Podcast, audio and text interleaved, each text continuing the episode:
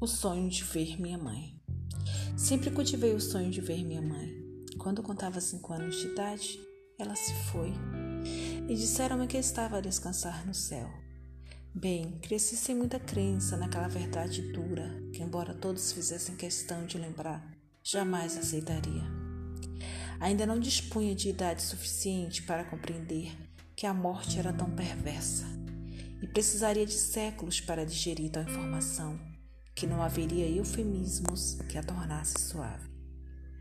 Por que haveria de haver filhos sem mãe no mundo? Aquilo para mim não se encaixava. Não estava de acordo com a harmonia necessária à vida. Ninguém seria tão perverso e desagradável o suficiente para merecer ficar sem mãe. Tamanho castigo de prosseguir na vida, com a ausência daquela que nos colocou no mundo, era impensável definir algum merecedor de tal tortura. Tudo era mais difícil ao amanhecer, e quando chegava o crepúsculo, era menos fácil ainda. Como eu estudava em um dos colégios de freira, ficava interna todo dia. As distrações daquela atmosfera religiosa me transportavam para lugares que acabavam disfarçando a minha dor por alguns instantes, apenas por alguns instantes. Mas o que prevalecia a maior parte do tempo era o lado cruel daquela tragédia inexplicável e desumana. Percebia o quanto as freiras se preocupavam em me acolher, quando na verdade apenas a minha mãe seria capaz de tão generosa ação.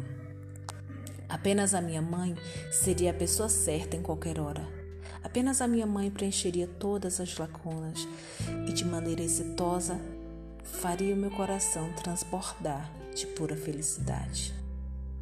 Quando sentada nos imensos bancos de madeira existentes naquele colégio, ficava a observar a distância entre os meus pés e o chão.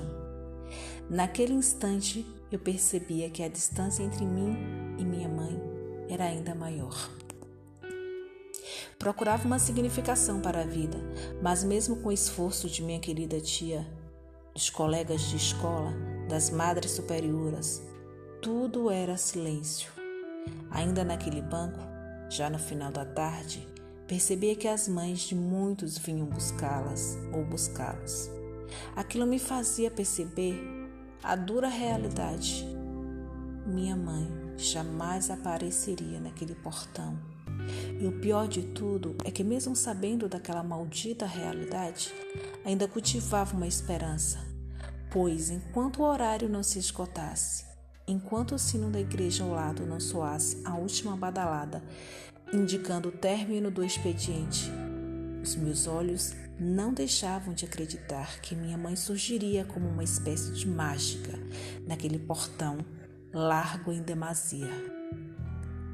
Em verdade, o portão parecia querer estabelecer alguma promessa para comigo, alguma conexão, com toda a sua suntuosidade era belíssimo, rústico, com formatos de caracóis e tão alto quanto os poucos postes da cidade, tão largo quanto o sorriso daqueles que tinham mães.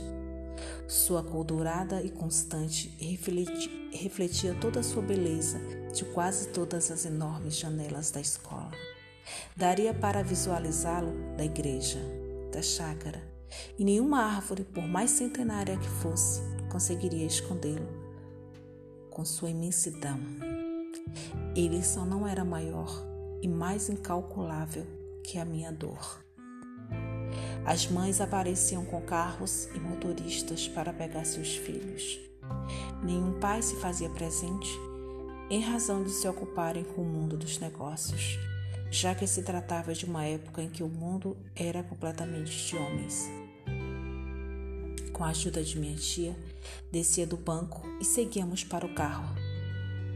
Enquanto o carro seguia por entre aquela estrada de pedras, árvores por todos os lados, olhava para o gigantesco portão que se distanciava do carro e parecia lamentar profundamente a dor de não ver a minha mãe passando por entre sua amplitude para me fazer feliz.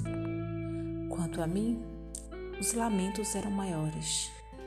Enquanto seguíamos, o portão e todo o resto acabavam sumindo devido à estrada sinuosa.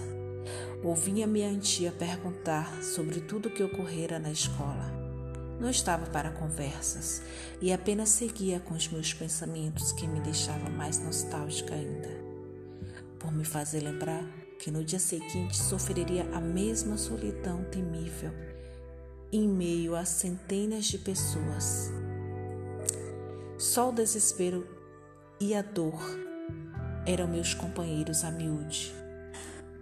Quiseram até contratar médicos da capital de São Salvador para tratar o intratável. Afinal, fizeram toda espécie de exames em mim e nada foi descoberto, exceto uma notável e constante dor, um desamor pela vida. Para muitos, desnecessário, já que minha família dispunha de posses, inúmeras posses.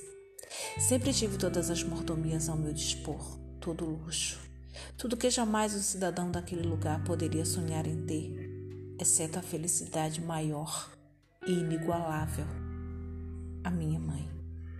Logo, muitos não aceitavam minha postura amarga e face repleta, repleta e constante de infelicidade diante da vida, mas trocaria todos aqueles bens pelos carinhos de minha mãe. Trocaria todos aquelas, aqueles cobertores que me aqueciam no inverno, todos os pratos finos, todas as joias penhoradas ou não, todas as heranças de família para ter um único dia ao lado dela, que cuidou de mim até os cinco anos. E a vida a abandonou, deixando-a inerte e sem ação por tempo indeterminado.